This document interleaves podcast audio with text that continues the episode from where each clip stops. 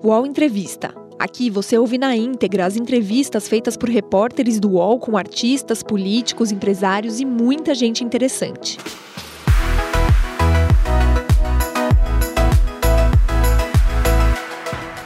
Formado em administração, Carlos Lupe tem uma longa carreira política. Foi secretário do Rio de Janeiro, deputado federal, secretário de Estado do governo, ministro do Trabalho e atualmente é presidente nacional do PDT. Nasceu em Campinas, no interior de São Paulo, e mudou-se para o Rio de Janeiro ainda quando criança. E foi no Rio que conheceu Leonel Brizola.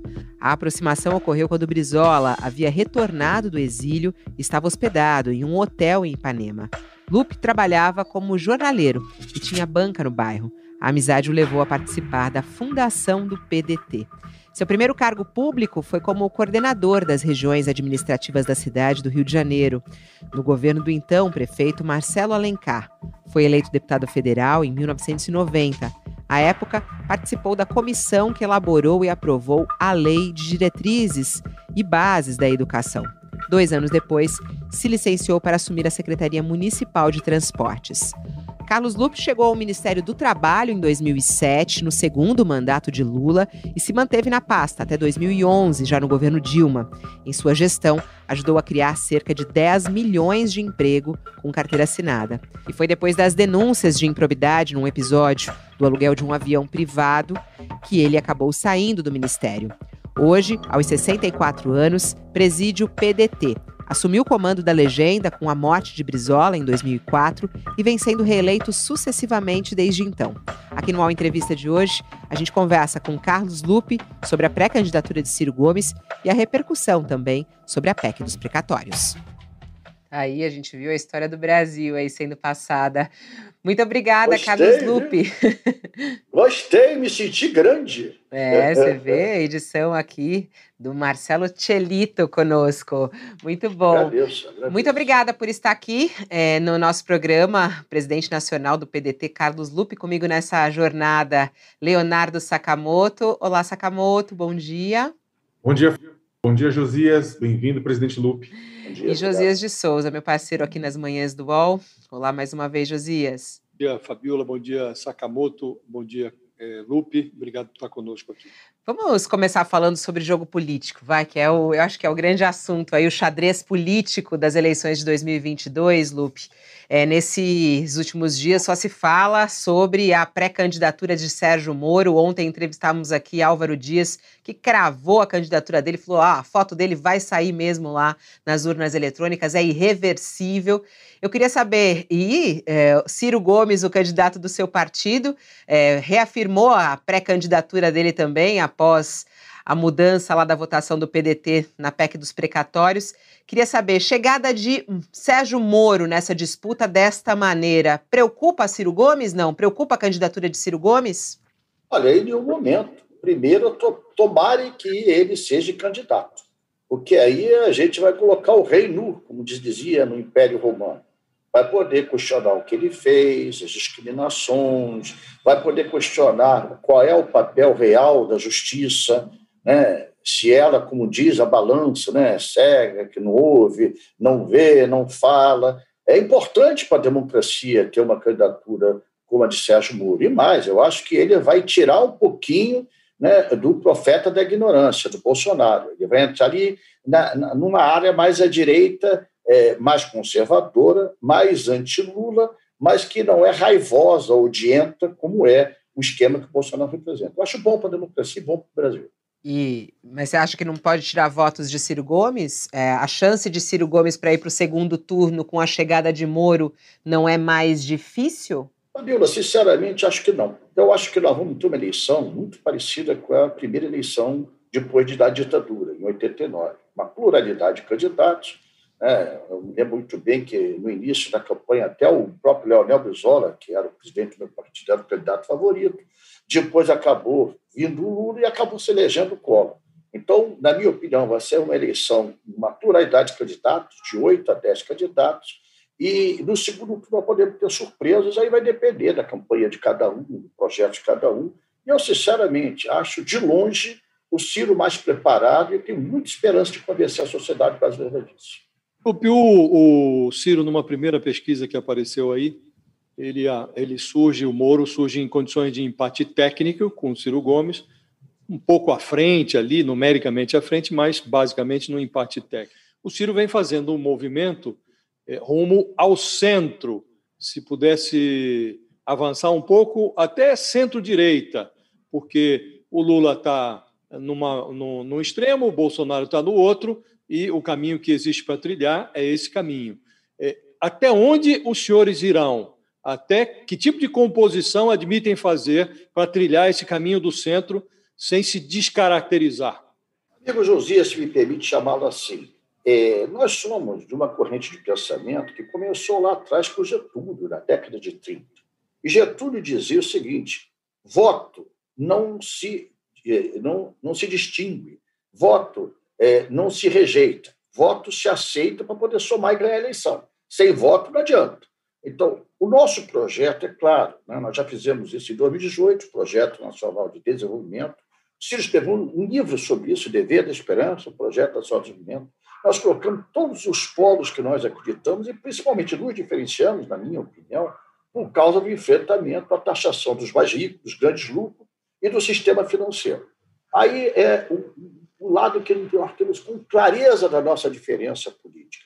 Essa questão do eleitor, que está mais hoje à direita, que está mais à esquerda, depende muito da pauta dos costumes, que é a grande discussão, infelizmente, se fala no Brasil. Vez de discutir um projeto para o Brasil, vez de discutir o que cada um pensa, está se discutindo costumes, está se discutindo fundamentalismo religioso, está se discutindo discriminação racial, discriminação sexual. Isso é um absurdo numa sociedade que está com carência, mais de 15 milhões de desempregados, primeira vez em 20 anos com inflação com dois dígitos, né? escassez de, de produtos básicos para a sociedade mais faminta.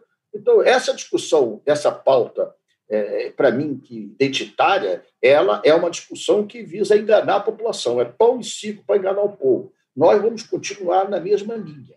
Agora, é claro, nós queremos ampliar o aspecto de apoio. Né? Agora, quem decide isso não somos nós, os partidos, nem é o próprio candidato, é a sociedade.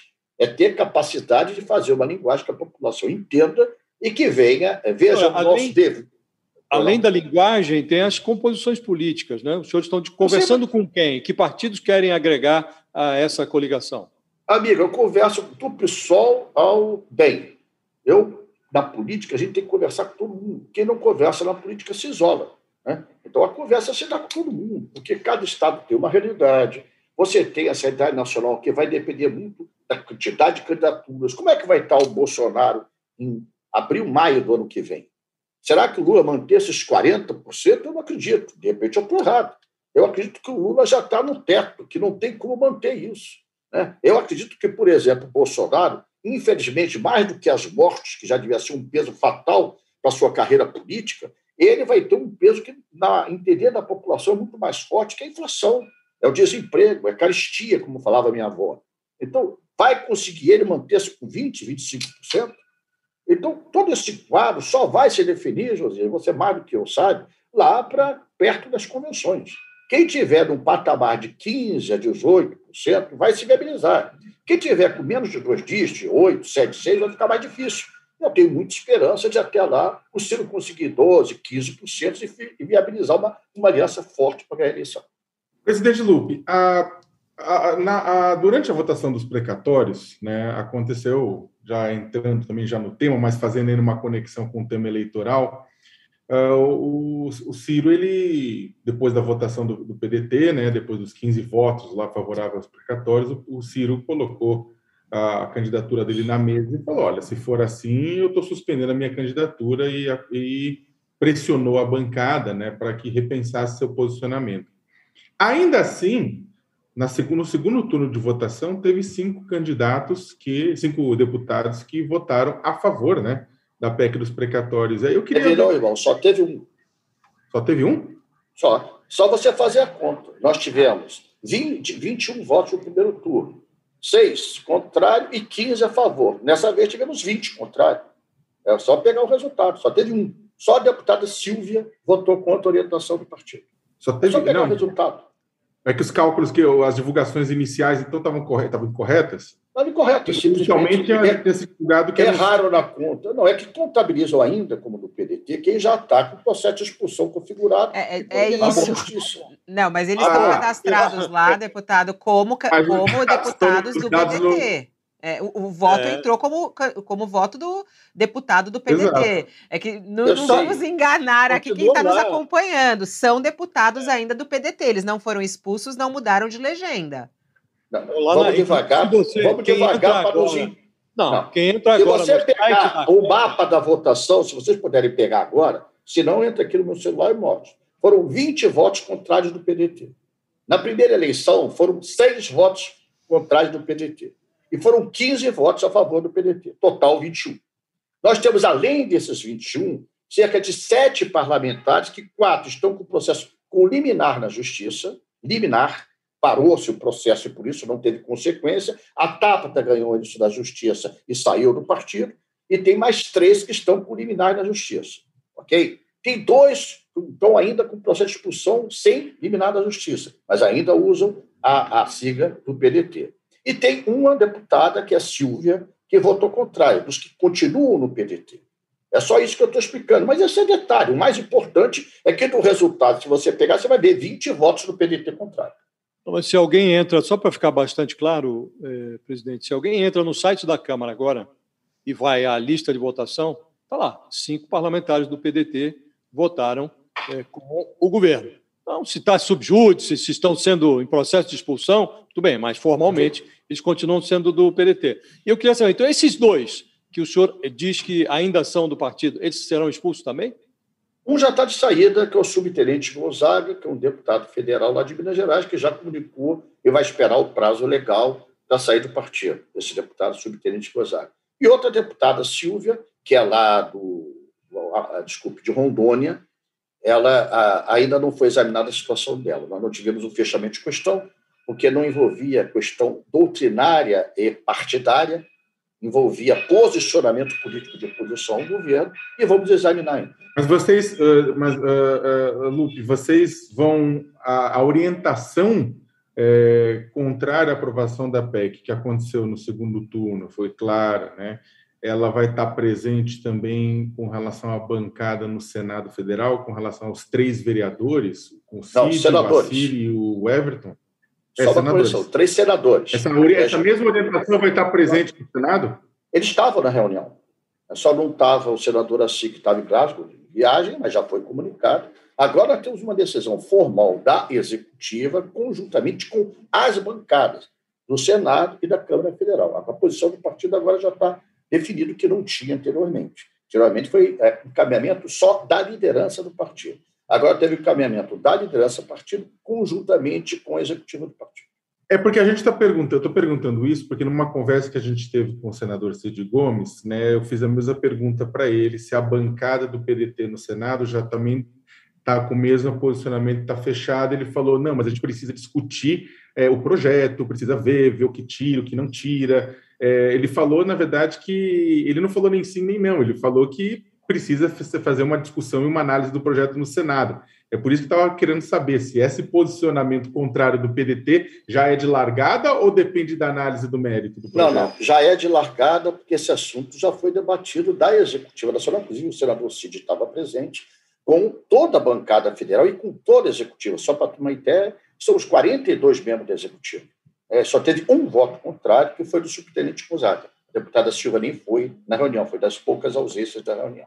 Então, isso daí já é decisão tomada. A discussão dentro do Congresso acontece hoje vai acontecer sempre. Né? Por exemplo, quando se fala na votação do PDT, a gente tem que ser justo, os nossos deputados, no dia da votação, na terça-feira passada, resolveram colocar, mudar o voto da bancada, que não tinha sido discutido ainda com o partido, por causa da atenuação da diminuição de perdas da área dos recursos para a educação. Né? Então, houve um acordo que o meu companheiro e amigo André Figueiredo fez, no sentido de, em vez de se dividir as precatórias da área de educação, do Fundo de Educação, em 10 anos, se dividir em 3 anos. Então, isso era diminuição de perda. Por esse motivo é que ele encaminhou favorável à votação. Ele, Mas ele, o, André Figueiredo, inclusive, o André Figueiredo, inclusive, diz que comunicou previamente a, a direção partidária, precisamente ao presidente Lupe. Comunicou? Não. A palavra comunicar é correta, consultar é outra discussão. Né? Então você está aqui, até que deixou, Ele falou até que deixou o recado no celular do Ciro Gomes, em entrevista ao vivo aqui para gente, é, mas okay, que não foi ouvido. Quer dizer, comunicar e deixar recado é uma coisa, fazer uma reunião e deliberar é outra. Depois do. Por isso que a eleição é em dois turnos. Depois de feito o primeiro turno, nós reunimos aí sim a bancada conjunta com o executivo, com mais 42 membros, repito, do executivo, e houve uma deliberação. Foi um aí, erro. Fato, Presidente Lupe, foi um erro do PDT na sua análise? Porque teve essa. Eu acho que. Da eu acho que de Ciro Gomes. Aí, só para concluir minha pergunta. É, primeiro, foi um erro? E segundo, o PDT não é um pouco responsável por essa PEC ter sido aprovada, já que foi aprovada no primeiro turno com os votos do PDT? Olha, querida, esse negócio de responsabilidade você só pode ter quando você tem o resultado final. Eu não conheço nenhuma eleição terminar em primeiro turno. Eleição termina com, falava o chefe, o programa acaba quando termina. Eleição não, não, não, acaba depois das torturas. Nesse caso, perdão, presidente, mas nesse caso, se a emenda tivesse caído no, no primeiro turno, não haveria segundo turno. Aí, mas quem é, poderia adivinhar o é resultado? É... Por que, que não pode se dizer, por exemplo, eu entrei na justiça, fomos o primeiro partido a entrar na justiça às 7h30 da manhã, que o que fez esse resultado foi a decisão esdrúxula, errada, do presidente da casa de mudar o critério de votação e permitir que quem estava à distância votasse. Foram quatro votos. Não, o que pode que se é argumentar Porque, isto, pode se argumentar isto, não, mas objetivamente. Eu, eu, tenho o argumento que você quiser. Se quiser dizer sobre isso, os 10 votos do PSB não foram decisivos também? Claro, Porque só o PDT assim, tem que pagar tô, a conta. Mas, mas eu acho que você não, pode responder a minha pergunta. Pode responder a minha é. pergunta. Foi um erro do PDT? Acho que foi um erro, isso sim. Acho que foi um erro do encaminhamento da liderança da bancada. Ponto. E corrigimos o erro porque a eleição não tinha terminado. Ponto. Só isso. É o que eu acho, é a minha opinião. Acho que erramos, a bancada errou no primeiro turno ao votar a favor, porque é dar um cheque em branco, o que eu chamo de profeta da ignorância, um despreparado, é descumprir contratos. Né? Então, acho um erro. Ponto. Agora, corrigimos o erro no segundo votação. Mas, graças a essa votação, foi para a segunda votação, que é isso também que o Josias estava falando. Então... Aí nós vamos voltar à discussão, que eu tô, topo ficar três horas se vocês quiserem.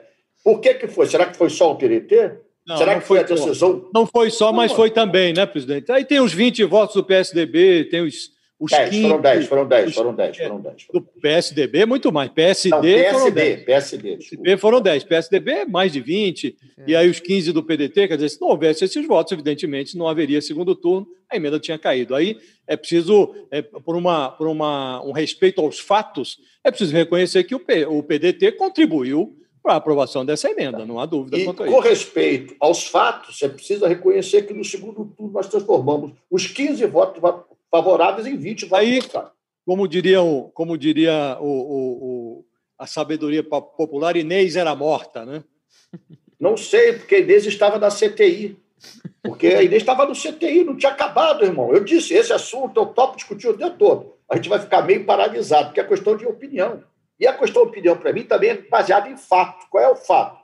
Votos em PEC, projeto de emenda à Constituição, são em dois turnos. Oh. Ainda tem o Senado. Só isso. Mas, Lupe, eu acho que uma Sim. coisa importante, eu acho que por isso a gente trazer aqui, é, essa, essa questão do PDT e a fala de Ciro Gomes mostrou uma certa fragilidade do partido nesse sentido. Isso foi um pouco da, da, né, da imagem que se passou, até mesmo para os eleitores. Aqui a gente fica aberto recebendo muitas mensagens mostrando assim: ah, Ciro Gomes tenta aí fortalecer sua candidatura, tá numa campanha. Eu acho que foi o primeiro pré-candidato assim tão, né, claro e, e, e, bate de um lado e bate do outro, se impõe dessa maneira. E aí o partido dele que, né, mostra essa fragilidade numa votação que era fundamental, num caso que o próprio Ciro Gomes já tinha revelado publicamente, que achava que aquilo era um absurdo. Aí Uh, para o eleitor de Ciro Gomes fala, poxa, mas o partido dele. Aí vem é, depois e fala assim: não, erramos.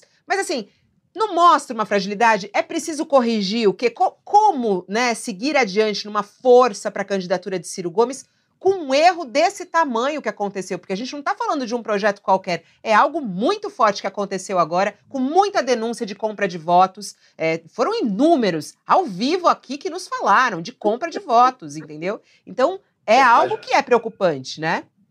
Se você me permitir fazer o contraponto, compra de votos com o PDT não existiu. Eu não aceito esse tipo de, de, afirmação e desafio qualquer um aprovar. Eu estou fazendo um desafio público e ao vivo. Compra de voto com os parlamentares do PDT, não houve. Bom, segundo governo, sim. Aí isso eu concordo com você. Terceiro lugar, imaginar que sem Saddam, então não tinha que ter segundo turno, gente. Eu não consigo entender. Vocês parecem aquela política do paredão. Errou uma vez, paredão. Errou, errou e se corrigiu o erro. Tanto é que tem dois turnos para isso. É, só a minha visão. Agora, o que o eleitor vai achar, isso eu não sei. Quem decide é o eleitor. Nós estamos numa democracia, o eleitor é livre para decidir. Tem um monte de gente maravilhosa, perfeita, tem o Bolsonaro, tem o Moro, tem o Lula, opções são variadas. Nós somos humanos, nós erramos. Nós erramos. E aí? Qual o problema? Quem não erra? Eu sou cristão, atira a primeira pedra. Então, quem não erra? Erramos e corrigimos o erro. É a minha opinião, o eleitor vai julgar. Presidente Lupe, ah, o senhor falou agora no começo que não aceita a inferência de que houve compra de votos no PDT. Entre os deputados que estão saindo, que já estão no processo de expulsão, o senhor ficou sabendo de algum caso entre eles que teria não. sido beneficiário das emendas de relator, daquela montanha não, de porque, Não, porque eu não tenho relação com eles há muito tempo. É, eles já são considerados fora do partido, formalmente, não participam de reunião de bancada, não vão no partido, não tomam em função de direção. Né? Então, não tenho mais relação. Então, eu, essa parte eu não tenho informação nenhuma. Não seria leviano se afirmasse que sim. Lupe, pelo que tenho conhecimento, é, há pelo menos cinco candidatos do PDT a governos estaduais. Desses cinco, é, pelo que soube, pelo menos três, o Weverton Rocha, do Maranhão, o Rodrigo Neves, do Rio de Janeiro, e o Edvaldo Nogueira, de Sergipe, têm a pretensão, tem o plano de abrir o palanque no primeiro turno para o Lula e para o Ciro Gomes não é muita licenciosidade para um partido que tenta afirmar o seu candidato como alternativa. É, inclusive, pode. O plano do, do Ciro é de ir ao segundo turno com o Lula, contra o Lula. É, não é muito gelatinosa essa intenção de abrir o palanque já no primeiro turno? Gente, eu ouço vocês falarem, eu penso que eu estou numa discussão do partido trotskista, sabe? Em primeiro lugar, a gente tem que falar é? as coisas para a Partido o que o senhor falou? Trotskista, ah, trotskista, sim. Tá. trotskista. Sim. É, o, que, o que a gente tem que falar, é, estamos aqui conversando, é, é, é mais do que democrático, cada um tem a sua opinião. Nós não estamos só esses três, não, nós temos seis candidatos a governador. As alianças regionais refletem a realidade daquela regionalidade. Você falou do Maranhão, com Everton Rocha. Lá também ele tem aliança com a Aliança Brasil, com o DEM, com o PSDB. Você falou do Edivaldo, é a mesma coisa. O governador do estado que está hoje que é de um outro partido mais conservador, também apoia, provavelmente apoiará o Edivaldo. Você falou do Rodrigo, aqui nós temos o Cidadania, provavelmente estamos continuando conversando com vários outros partidos mais à esquerda. Por quê? Porque o palanque estadual, meu irmão, guarda a característica da realidade da fotografia de cada local. É mais, nos casos três que você pontuou, aqui do Rio de Janeiro, no Maranhão e no Sergipe, quem vai é, puxar a campanha são os candidatos a governador. E na campanha de três anos vai estar 12, que é o número do Ciro. Isso já aconteceu, por exemplo, no Ceará, onde o candidato era o Camilo Santana, do PT, 13, e o candidato ao Senado era o Cid Gomes, do PDT.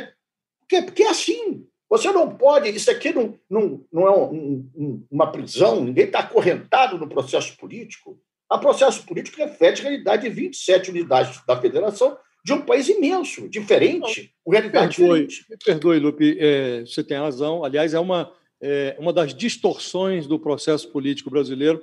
Você tem eu uma concordo. candidatura nacional. Isso eu concordo com você. Aí você tem nos estados, cada um, é, um vale tudo ali. Agora, é, isso é uma decisão partidária. Se os senhores querem firmar a candidatura do Ciro Gomes, cabe ao partido decidir. Nós vamos abrir o palanque aqui, vamos abrir ali. Agora, fica meio sem nexo né? o, o partido, em nível nacional, é, tendo um candidato que está se confrontando muito duramente, aliás, o Ciro Gomes não está fazendo declarações sutis em relação ao Lula. Não. Numa entrevista aí ao Valor Econômico, ele chamou o Lula de o maior corruptor, um dos maiores corruptores da história brasileira. Então, é esse tipo de linguajar que ele está utilizando. Aí o mesmo partido abre nos estados o palanque para que o Lula é, esteja presente também nos palanques. É, muito, é muita gelatina, não acha? Não, não acho. Eu acho que você tem que ter regras estabelecidas e obedecer às regras. Se tivesse o voto vinculado, que eu sempre defendi, por isso que eu falei que eu concordo com a tua primeira parte, aí você estava coberto de razão. O voto vinculado, você só podia votar de deputado estadual, federal, senador, governador e presidente no partido só. Isso, do meu ponto de vista, é correto para fortalecer as instituições. Mas não é legislação agora, amigo. Eu não posso colocar uma camisa de força nos estados. Eu não sou autoritário, um ditadorzinho, que vou chegar, tem que ser assim. Eu não posso fazer isso, eu não acabo com o partido. O partido tem que refletir a realidade de cada localidade. E repito, em todos os três locais que você, o amigo, falou, eu não estou falando isso com, com nenhuma agressividade, apenas um diálogo. Em todos esses três estados, o PDT está encabeçando. A propaganda vai ser com 12. O 12 é o do Ciro, o 12 é o do PDT. Então, se tem alguém que perde, não somos nós. É a nossa opinião. Posso Mas, Lupe, falando ainda da questão, puxando carona na, na pergunta do, do Josias, falando sobre São Paulo exatamente, sobre composição. O senhor, junto com o Ciro, almoçaram no dia 30 de abril com Juliano Medeiros, presidente do PSOL, e com Guilherme Boulos também, que está como pré-candidato do PSOL ao governo do estado de São Paulo. Pode haver uma composição em São Paulo do Ciro apoiando Boulos para governador? Pode, pode, porque essa é a característica da diferença da regionalidade. Infelizmente, eu não estou dizendo que eu sou a favor, eu estou dizendo que pode, por quê? Porque a fotografia é do mundo real. O mundo real é tá assim. Está para isso, não? Pode, não está ainda uma decisão tomada. Eu acho o Boulos um, um, dos mais preparados quadros políticos do Brasil, não é só de São Paulo. Não tem esse radicalismo que vendem dele. É um cara muito preparado, estudioso, um cara culto, um cara que tem habilidade política e é um belíssimo nome como candidato a governador de São Paulo. Por que não? Estamos dialogando. Isso descaracteriza o partido? Não, isso faz parte de uma política de aliança que você tem que ter, porque cada estado você vai ganhando os espaços também para projetar seu candidato a presidente da República. Nessa... São Paulo é 22%, 23% eleitorado brasileiro. Então temos que ter algum espaço para montar Nessa... a candidatura do Ciro aí. Nessa conversa tava, também se discute com a, um, compor com o Haddad também, por exemplo, o PDT não descarta caso Boulos se una com o PT é, e tivesse a candidatura com o Haddad, PDT pode estar junto de uma candidatura mais à esquerda no estado de São Paulo? É muito difícil. Por que, que eu digo muito difícil? Porque toda a nossa prioridade é ter um palanque que o Ciro esteja presente. Por isso, o argumento com o Josias, com todo respeito, que nesses três estados o palanque é do PDT, o palanque é do 12. Em São Paulo, até agora, ainda pode mudar, eu não tenho um nome que possa puxar a nossa legenda. Então, a nossa prioridade é sempre ter um palanque onde o Ciro possa é, ser um dos protagonistas, ser uma, uma personalidade que está lá para ajudar e ser ajudada pelo partido. São Paulo pode acontecer? Pode. Pode estar com todos? Pode. Desde que a gente tenha, por exemplo, senador, ou tenha vice, que aí você está garantindo o palanque para o partido também. Essa é a realidade do Brasil. Concordo, gosto? Não mas é a realidade do Brasil, ou eu me adapto a essa realidade ou o partido acaba. Lupe, dentro dessa adaptação, é, você foi ministro da, você foi ministro do Lula, foi ministro da Dilma, tem um convívio muito intenso com o PT. É, como enxerga o discurso que o Ciro Gomes hoje faz em relação ao Lula, em relação ao PT? Você está confortável com esse discurso? Você ecoará esse discurso durante a campanha? Cada um tem seu estilo de fazer campanha e de emitir suas opiniões. Ciro tem a opinião dele e eu também tenho o direito de ter minha opinião. Eu acho que o Lula foi um bom presidente da República. Eu acho que ele foi um presidente que gerou muito emprego para os pobres. Eu acho que ele foi um presidente é, que fez uma política social muito boa, mas, ao mesmo tempo, foi o presidente da República que mais ajudou os grandes conglomerados nacionais e internacionais. Foi também o presidente da República que mais fez o sistema financeiro ganhar dinheiro. Esta, para mim, é a nossa diferença. Na minha opinião, a diferença que nós temos com o PT e com o Lula é no substantivo, é na política pública. Essa é a diferença. Eu não faço a política pessoal, eu não faço a política para me mostrar minha divergência é, quanto ao aspecto pessoal. A minha divergência é quanto ao aspecto programático e a como se executa o poder. Acho que o Lula e o governo dele foi bom para muitas coisas e foi muito ruim naquilo que para mim é fundamental, que é o sistema financeiro do Brasil, que continua sendo concentrado.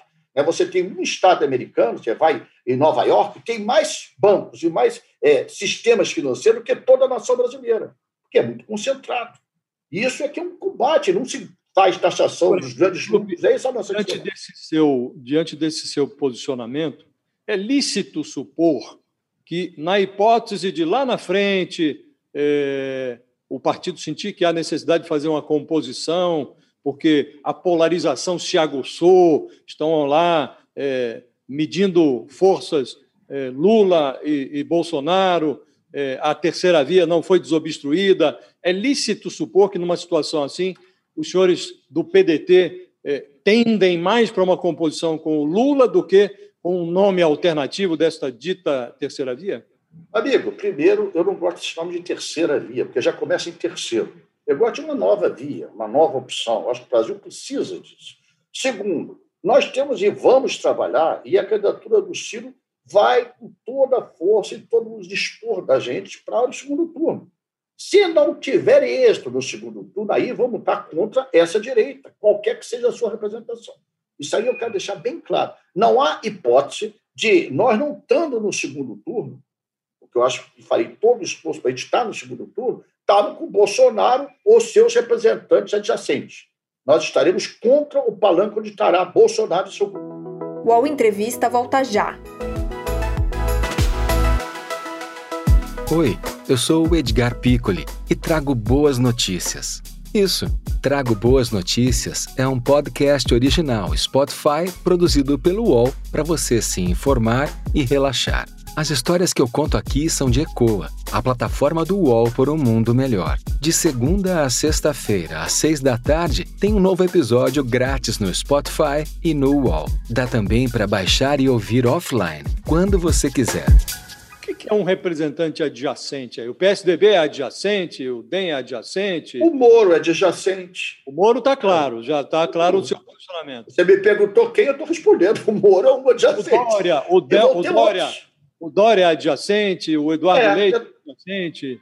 Pouco, alguns são mais conotados assim, outros menos. O que eu chamo de adjacente que tem a política da direita, a política raivosa, odienta Entendeu? Isso, para mim, é o que é adjacente. Adjacente, o Moro é. Acho que o Dória tem essa característica, já não acho o Eduardo Leite dessa característica. Tem... Porque cada um é cada um.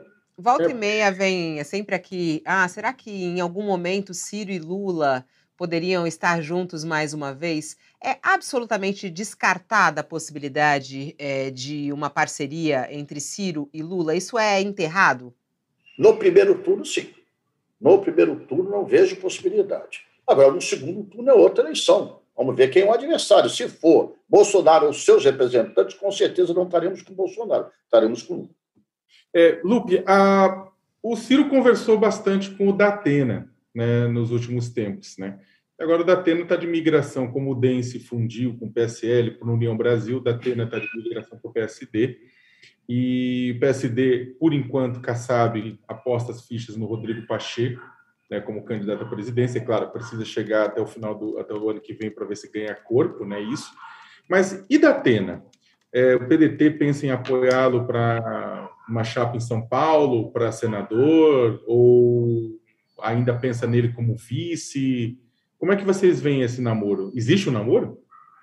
Existe sim. Eu, pessoalmente, estive jantando com o Datena duas vezes. Datena é uma pessoa que tem uma relação pessoal com o Ciro há muitos anos, ele dá um espaço muito bom, com o Ciro toda semana, praticamente, na rádio, na televisão.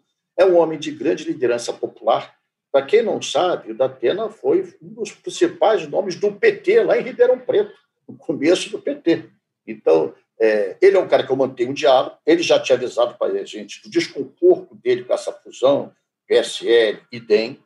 Como está conversando também com o PSD, que é processo político, e eu coloquei o que eu repito publicamente. Eu disse, oh, Datena, vem para o PDT, você tem as três opções. Você pode ser vice do Lula, porque é São Paulo e tem apelo popular. Você pode ser governador de São Paulo, porque está aqui radicado, radicado e ser esse nome popular. Ou você pode ser senador. Ele ficou de avaliar, está nesse processo de saída do PSL com o DEM e está conversando com o PSD também. Então a decisão é dele, eu tenho que depender do que a, o ato de filiação é pessoal, individual e intransferível. Ele é que tem que decidir, não sou eu. Mas foi falou, oferecida, então, foi oferecida a vaga de, de vice a ele? Foi oferecida a vaga de vice a ele para ser o vice eu, de Ciro eu, Gomes? Eu, eu coloquei para ele que nós teríamos que avaliar numa pesquisa qual e quantitativa qual seria a melhor maneira de ele contribuir. E ele colocou até com humildade: olha, eu acho difícil ser vice, porque vocês precisam de coligação. Eu falei, mas quem garante que teremos coligação? Né? Eu vejo ele como um nome forte em São Paulo, que é 20, 22% do eleitorado do Brasil, e sem São Paulo ninguém ganha eleição, isso é minha opinião. Eu coloquei também essa possibilidade, podendo ser vice, podendo ser candidato a governador de São Paulo, ou podendo ser candidato a senador. E ele ficou de avaliar e conversar. Nesse contexto de é, sem São Paulo não se ganha a eleição, é, o Lula agora está com um flerte aí com o Geraldo Alckmin, né? que já foi governador quatro vezes, é, é, e está cogitando incluir o Alckmin na chapa.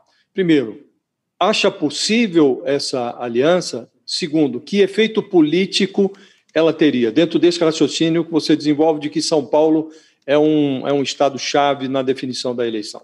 Olha, eu não, não sei como é que está esse diálogo, porque eu não participo. Né? Se teve o diálogo, o diálogo foi entre o Lula e o Geraldo. O que o Geraldo tem falado com a gente, eu já tive também algumas vezes com ele, me dou muito bem com ele, é, pelo que ele me fala, e eu não estou aqui confidente, não tenho que dizer os detalhes, eu acho difícil essa composição dele com o Lula. Mas não é impossível, na política eu já vi tanta coisa impossível acontecer, então não é impossível. É claro que esse palanque, o Lula sempre trabalha com essa avaliação. O Lula trabalha de avaliação de que ele representa uma área mais à esquerda, mais popular, e que ele precisa de um vice mais conservador, como foi o, o José de Alencar. Né? Então, ele quer esse perfil. É o Alckmin? Não sei. É, é, pode acontecer? Acho pouco provável. Eu acho que o sonho do Alckmin é voltar ao governo de São Paulo. E uma composição com o PDT, Alckmin e PDT, pode ocorrer, não? O senhor chegar a cogitar o Alckmin como vice do, do, do Ciro? Não, o Alckmin, claramente, para mim, para mim, pelo menos, só pode dizer o que eu conversei com ele. Me disse que é candidato a governador de São Paulo. Isso ele me colocou com clareza. E eu disse que poderia até, até convidei ele para vir o PDT há um tempo atrás. Né? Ele ainda não disse não. Só disse que estava aguardando essa questão interna do PSDB. É um homem respeitado, foi um bom governador. Acho que o Alckmin tem um perfil é, que é respeitável em todos os setores da sociedade. É um homem que não tem agressividade, um homem que tem diálogo. E está mantida essa conversação. Agora, a política é um processo evolutivo. Vamos ver o que, é que vai acontecer, para onde ele se firia, qual palanque ele vai fazer. Tudo isso faz parte da discussão. Lupe, com a, com a ida de Jair Bolsonaro, com a virtual entrada de Jair Bolsonaro no PL, né, de Valdemar da Costa Neto, e com a possível dobradinha com o PP numa chapa presidencial, como é que, como é que você, como presidente de partido, avalia a, o fluxo de migrações e de novas adesões ao PL? Que partidos devem desidratar com isso? Que partidos devem ganhar? Provavelmente o PL ganha gente. Que partidos devem perder e ganhar no Congresso Nacional em número de deputados e senadores? Você tem nessa época é, um pouco as vésperas do sofrimento. Né? Você vê uma junção de dois partidos que se torna numericamente o maior do Brasil, número de deputados, né? a junção do DEM com o PSL, mas você já começa a ver isso uma, de largada, e vão perder de 30% a 40% dos parlamentares, que são bolsonaristas e vão procurar outros caminhos. Inclusive, se o presidente atual se definir pelo PL, boa parte deles vai para o PL, outros podem ir para o PP. Esse, esse círculo em torno do poder sempre é muito forte. Agora, a gente tem que entender que nós temos uma média de renovação do Congresso Nacional de 40% a 50%, e não será menor do que isso, a tendência sempre é aumentar. Então, o parlamentar de hoje está vendo as possibilidades de reeleição, faz conta. Onde vai ter a nominata, como é que eu consigo mais fácil me reeleger, com essa visão mais conservadora. O chamado centrão só trabalha assim, com números e conta. Nós trabalhamos mais com uma parte de ideias, tendo que fazer conta para sobreviver, mas trabalhando com campo de ideias. Então, acho que a tendência é se diluir entre o centrão e o PSL, essa, e a fusão com o DEM, Aliança Brasil, sei se será esse realmente o nome, tende a dividir-se, diminuir mais esses e fortalecer o grupo que está em torno do Bolsonaro, que estava no PSL e vai se acumular nos partidos que vão apoiá-lo. Essa é a minha opinião. Lupe, há pouco uh, o senhor disse a frase, né? É, nem sei se a gente vai, vai ter alguma coligação. Está é, tá, tá sendo difícil conseguir algum apoio para a candidatura do Ciro Gomes, a, a, trazer algum partido, a fazer alguma aliança? Tem sido uma tarefa difícil fazer essa agregar a candidatura de Ciro Gomes? Não é a candidatura de Ciro, querida, é a candidatura de todos. Para tu ter uma ideia, o PCdoB, que eternamente foi aliado do PT, ainda não disse que está aliado com o PT. Ainda não afirmou isso. Por quê? Porque não é essa época. A época agora é de conversa, de diálogo, de avanço. Todo mundo vai esperar chegar as pesquisas de março, abril, o Orlando Silva nos falou aqui do PCdoB que sim, está, está com Lula. É, deu a entender claramente bom, aqui. Num... Pode ser, tá bom. É, é mais do que natural que esteja. Então tá bom, o PT tem um PCdoB como aliado. Ok, talvez seja a única aliança existente no mas, Brasil hoje. Mas estamos Todas falando do PDT. Outras... É, a, a, pergunta é em relação à candidatura do Ciro, né? É, se é... você deixar eu falar sobre o PDT, eu falo. Se você Fala, quiser falar, falar sobre o PT, eu também falo. Eu quero falar, você pode falar do falar. PDT? Não, amor, eu, tô, eu falo com a maior educação, é porque você me cobra de coisas que eu não tenho como responder. Eu apenas dei um exemplo. Eu dei um exemplo de que, na minha avaliação, de repente eu estou errado, o PT, o PC do bem ainda não está fechado com o PT. Você fez a contradita, legítima, democrática, dizendo que já está. Aí eu falei, tá bom, então está fechado o PT com o PC do B. Qual outro que está fechado? Quem tem outra aliança? Então, o que eu estou querendo dizer? Que essas alianças ainda estão em formatação. Todo mundo está conversando com todo mundo. Existe a influência dos palanques regionais, como o Josias cobrou aqui, naturalizado, com legitimidade, com a inteligência que é peculiar a ele. Nós estamos ainda nessa costura, todo mundo está conversando com todo mundo. Enquanto não tiver uma fotografia mais próxima das convenções, isso vai continuar assim. As decisões, o martelo só vai ser batido próximo das convenções. Sempre foi assim na história do Brasil e vai ser mais uma vez.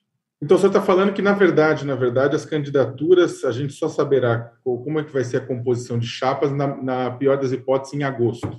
um pouquinho antes, porque as convenções têm que se dar antes. Mas se você pegar até as candidaturas, tirando o Bolsonaro é candidato porque é candidato à reeleição. O Lula é candidato porque já está em campanha. E o Ciro é candidato porque nós já afirmamos que é. Todos os outros estão em costura. O Moro se lançou ontem e hoje ninguém sabe se ele vai ser presidente, governador do Paraná, senador. Não tem ainda nenhum palanque definido de suposições. Tirando esses três, todos os outros são suposições, são costura. E é assim que a política tem seu tempo, e seu tempo não é agora. Seu tempo é ver como é que vai estar em março os palanques estaduais, como é que vão estar as pesquisas, março, abril, que estão mais quentes, mais próximas. Então, tudo isso influencia um palanque nacional. Eu estou querendo dizer que todas as decisões macros só serão tomadas mais próximas das convenções. O senhor é, fez uma... Pode falar, Sakamoto, pode falar. Não, não eu ia eu... perguntar... Eu ia ah, não era você, era o Josias. É, o PDT contratou o João Santana, que é, foi marqueteiro do Lula, marqueteiro da Dilma, conhece é, muito intimamente o PT, os seus candidatos, enfim. É, o que eu queria saber é o que é que o João Santana está recomendando aos senhores em termos de campanha. É, na campanha de 2018, prevaleceu muito um antipetismo e um sentimento anticorrupção. Os senhores já conseguiram detectar qual vai ser a mensagem da campanha de 2022? O antipetismo ainda está presente? O que é que o João Santana, com a experiência que tem nessa área, está recomendando aos senhores? Olha, eu acho o João Santana um gênio nessa área de marketing político. Acho mesmo. Acho que foi um grande acerto a contratação dele. A tarefa inicial dele é popularizar o nome do Ciro, fazer o que ele tem feito com muita competência, vídeos em que coloque uma linguagem mais simples de ser entendida, em que aproveite fatos para se criar. Por exemplo, quando esse, fizemos esse Prefiro Ciro, que foi uma campanha dentro das nossas limitações que nós tentamos fazer, para dar uma opção à sociedade. A prioridade nossa hoje, nesse momento, da cabeça do João, é transformar o Ciro numa opção real para a sociedade brasileira. É, essa é a primeira tarefa. E a tarefa política nossa, partidária, é fazer todo o trabalho possível para desmistificar e derrotar Bolsonaro. Essa é a nossa prioridade absoluta. Mas, ao mesmo tempo, temos que fazer a diferença com o PT com o Lula, senão nós não conseguimos avançar. Esse é o desafio. Nossas, nosso caminho de manobra é muito limitado. Ao mesmo tempo que nós temos que fazer a crítica ao Bolsonaro, a denúncia pela desgraça que ele é para o país, nós também não podemos deixar o PT tomar conta do eleitorado que já foi nosso. Eu costumo dizer uma coisa que o Isola me disse com vida. Em 89, quando nós tivemos aquela eleição em que foi o Lula dois pontos percentuais para o segundo turno com o Collor, o Bisola dizia assim: olha, eu apoiei o Lula, nunca mais ele me devolveu o eleitor. Ou seja, nós apoiamos ele nos dois estados base, Rio Grande do Sul e Rio de Janeiro, que somou o voto dele exatamente à votação que Lula teve, e esse eleitor nunca veio de volta. Porque o eleitor é assim, ele faz as suas opções. Então nós temos que conquistar esse eleitor também, que porventura em algum momento teve com Lula. Então é, um, é, um, é, é uma área muito limitada, muito delicada, e vamos trabalhar para isso. O senhor fez uma é. análise sobre é, a presidência do, do, Lula, né? Falando assim, ele até que foi um bom presidente, né? É, ele foi Eu um acho. bom presidente para o Brasil. No entanto, fez, falou das críticas também relacionadas a, ao sistema financeiro e tudo mais. Eu queria uma análise sua em relação ao presidente Bolsonaro. Alguns falam que esse é o pior presidente que o Brasil já teve. É, o senhor concorda com isso? Acho que é o pior presidente que o Brasil já teve. Qual é a sua crítica ao governo Bolsonaro e o que, que a gente vai concluir aí até o ano que vem? Tá vendo, Fabíola, como eu não sou só discordância com você, concordo inteiramente com a pergunta inteligente que já tem a resposta. Toda pergunta inteligente já tem a resposta. Acho que ele é o pior presidente da história da República Brasileira. Por um simples fato, a população brasileira optou, num momento é, sensível, num momento em que o ódio imperava, para alguém que nunca foi nem com domínio do seu prédio, ele conseguiu ser eleito como condômino do seu prédio. Ele nunca teve experiência de gestão. É um homem que foi eleito pelo ódio ao PT e alimentando esse ódio por uma facada que tirou ele do debate político. Essa é, é o mundo real. E olha o que está dando. O Brasil hoje está ridicularizado no mundo. O Brasil virou uma espécie de pare internacional. O Brasil hoje é inflação 10, mais de 10 pontos pessoal, dois dígitos, pela primeira vez nos últimos 28 anos. Recessão, 15% de emprego. É o recorde. Eu saí do Ministério do Trabalho, com todos os erros que eu possa ter cometido, com todas as críticas, com 4%. Nós estávamos em pleno emprego. Nós temos aí o gás de cozinha a mais de 100 reais, a gasolina com preço recorde. Basta mais o quê para dizer que esse é o pior presidente do Brasil? Independente disso, irmãos e irmãs que estão me assistindo agora, as mais de 620 mil mortes. Nós estamos lá na Cor de Raia, fomos o primeiro a entrar com, com essa denúncia. Bolsonaro sairá da presidência para cadeia. Escrevam o que eu estou falando. Porque o que ele fez é corresponsável pela morte de mais de 620 mil brasileiros, pela sua, é, pelo seu protagonismo em pedir para as pessoas não usar máscara, pela demora da compra de vacina. Aí eles agora estão falando, eu ouvi o filho dele falar: olha, já vacinamos 170 milhões brasileiros. Graças à pressão que vocês fizeram, quero reconhecer isso, a mídia que fez um trabalho exemplar de denúncia, criou um consórcio, porque nem queriam dar os dados para ser divulgado, aos governos estaduais e municipais que brigaram por isso, quero reconhecer nosso adversário aí, São Paulo João Dória, com Butantan, foi muito corajoso e competente nisso. Não foi graças ao governo Bolsonaro. Se fosse pelo Bolsonaro, a maioria do Brasil estava morrendo hoje, que nem ele tomou vacina. Então, acho ele realmente, concordo inteiramente com você, Fabrício, é o pior presidente da história do Brasil pela raiva, pelo ódio e pela incompetência. Foi, é só, ah, só importante dizer que não fui eu que falei isso, né? O senhor está falando que concorda. Não, não. Pergunta, eu, eu, só tô numa, eu só tô como entrevistadora aqui. Eu falei para o senhor que tem gente dizendo isso, outras pessoas não deram entrevista aqui falando isso. Aí eu fiz a pergunta para o senhor, não fui eu que falei isso. Né? Desculpe, é desculpe, Fabiola. Então eu concordo com essa gente que tem falado isso. Tá ah, dentro da, dentro da, da sua resposta, você, você comentou a época que você foi ministro do Trabalho né, do, do governo Lula. É, bem, a situação, eu queria que você fizesse um pouco uma análise um pouco maior, um pouco mais ampliada da situação do trabalho no Brasil, porque é o seguinte, o, o a gente está vivendo, hoje o ministro do Trabalho, o ministro Onyx Lorenzoni, né, há muitas críticas com relação ao papel dele, inclusive na, no processo de apoio à MP 1045, a mini reforma trabalhista que acabou sendo bloqueada no Senado Federal, a do desemprego está em 13,7 milhões, discute-se exatamente a falta de um projeto de geração de empregos de qualidade no país, né, a falta de, uma, de um projeto nesse sentido, e a fiscalização do trabalho, que você bem conhece, também reclama de, não só de falta de apoio, mas inclusive de, eh, de algumas ingerências né, nesse processo.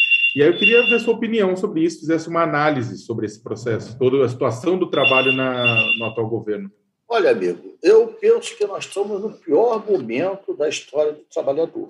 Porque esse governo primeiro extinguiu o Ministério do Trabalho e a ditadura fez isso. Agora voltou, tem três, quatro meses, que voltou a existir o Ministério do Trabalho completamente esvaziado. Onde estão os dois grandes fundos do Ministério do Trabalho? Era o Fundo de Garantia de Tempo de Serviço e o Fundo de Amparo ao Trabalhador.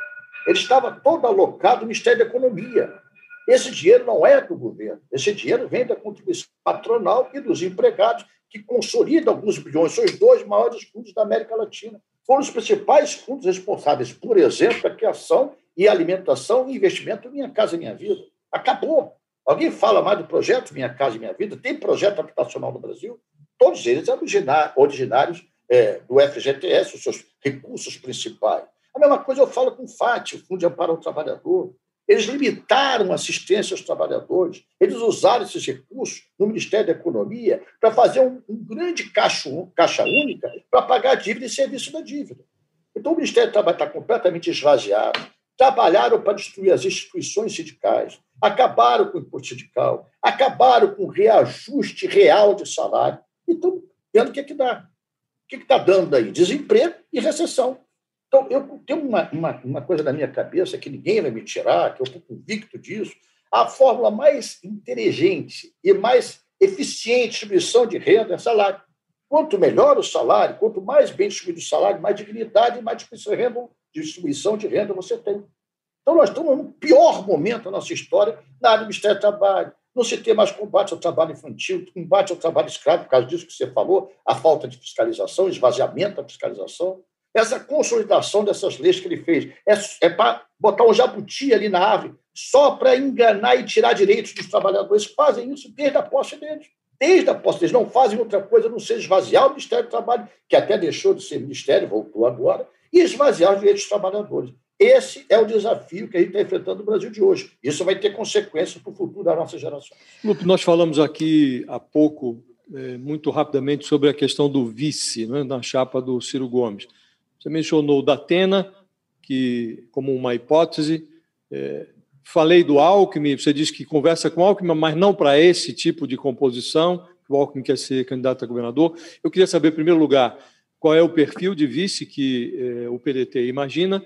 Em segundo lugar, já tem alguém em vista? Já há um diálogo mais consistente com alguém para ocupar esse posto? Olha, talvez seja é, a equação mais difícil para você fazer agora. Por quê? Como o, apesar de ser de São Paulo, o Ciro tem toda a sua vida pública e política feita no Ceará. Como eu sou de Campinas, na minha vida pública toda é aqui no Rio de Janeiro. Então, na minha opinião, para a gente consolidar a campanha do Ciro, visto tem que ser ou de Minas Gerais ou de próprio São Paulo. Os nomes, nomes vários podem ser configurados, podem ser avaliados, mas ninguém vai decidir isso agora.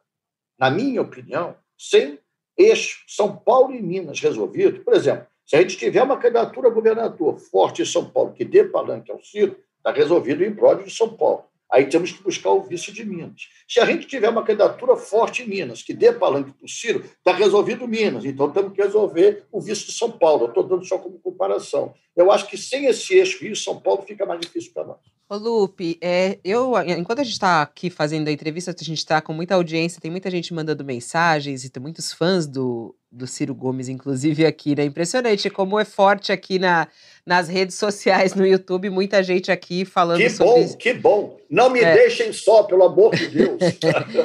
é, e até a nossa enquete aqui, você acha que Ciro Gomes tem potencial para chegar ao segundo turno? E a maioria diz que não, 56% diz que não, 44% diz que sim. Tá mais ou menos ali é, equiparado, tá mais ou menos ali a nossa enquete. Mas alguma coisa que chegou aqui bastante também, Lupe, é até um assunto bem, bem chato e constrangedor, assim, em relação ao acidente da Marília Mendonça.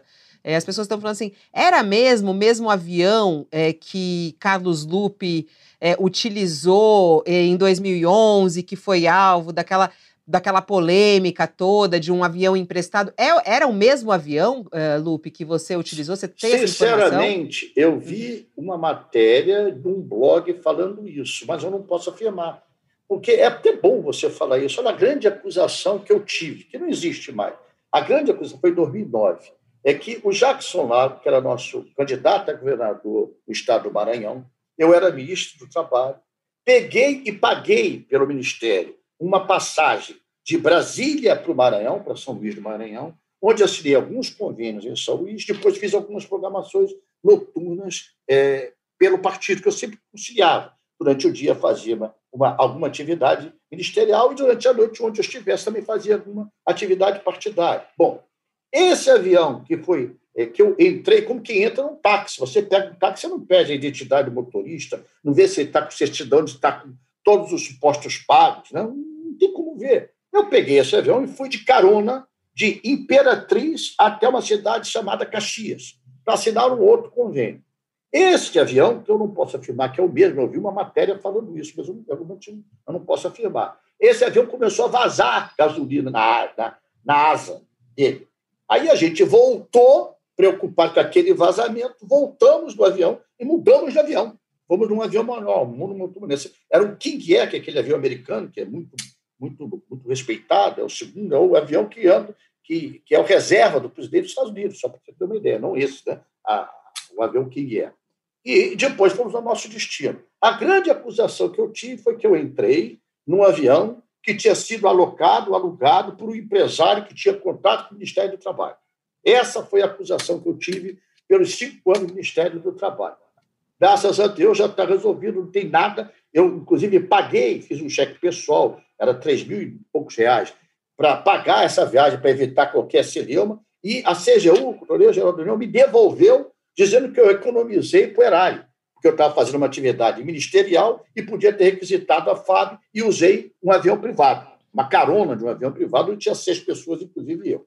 Então, se é o avião ou não, eu não sei, eu não posso afirmar. Mas pela matéria que eu vi de um blog, Parece ser.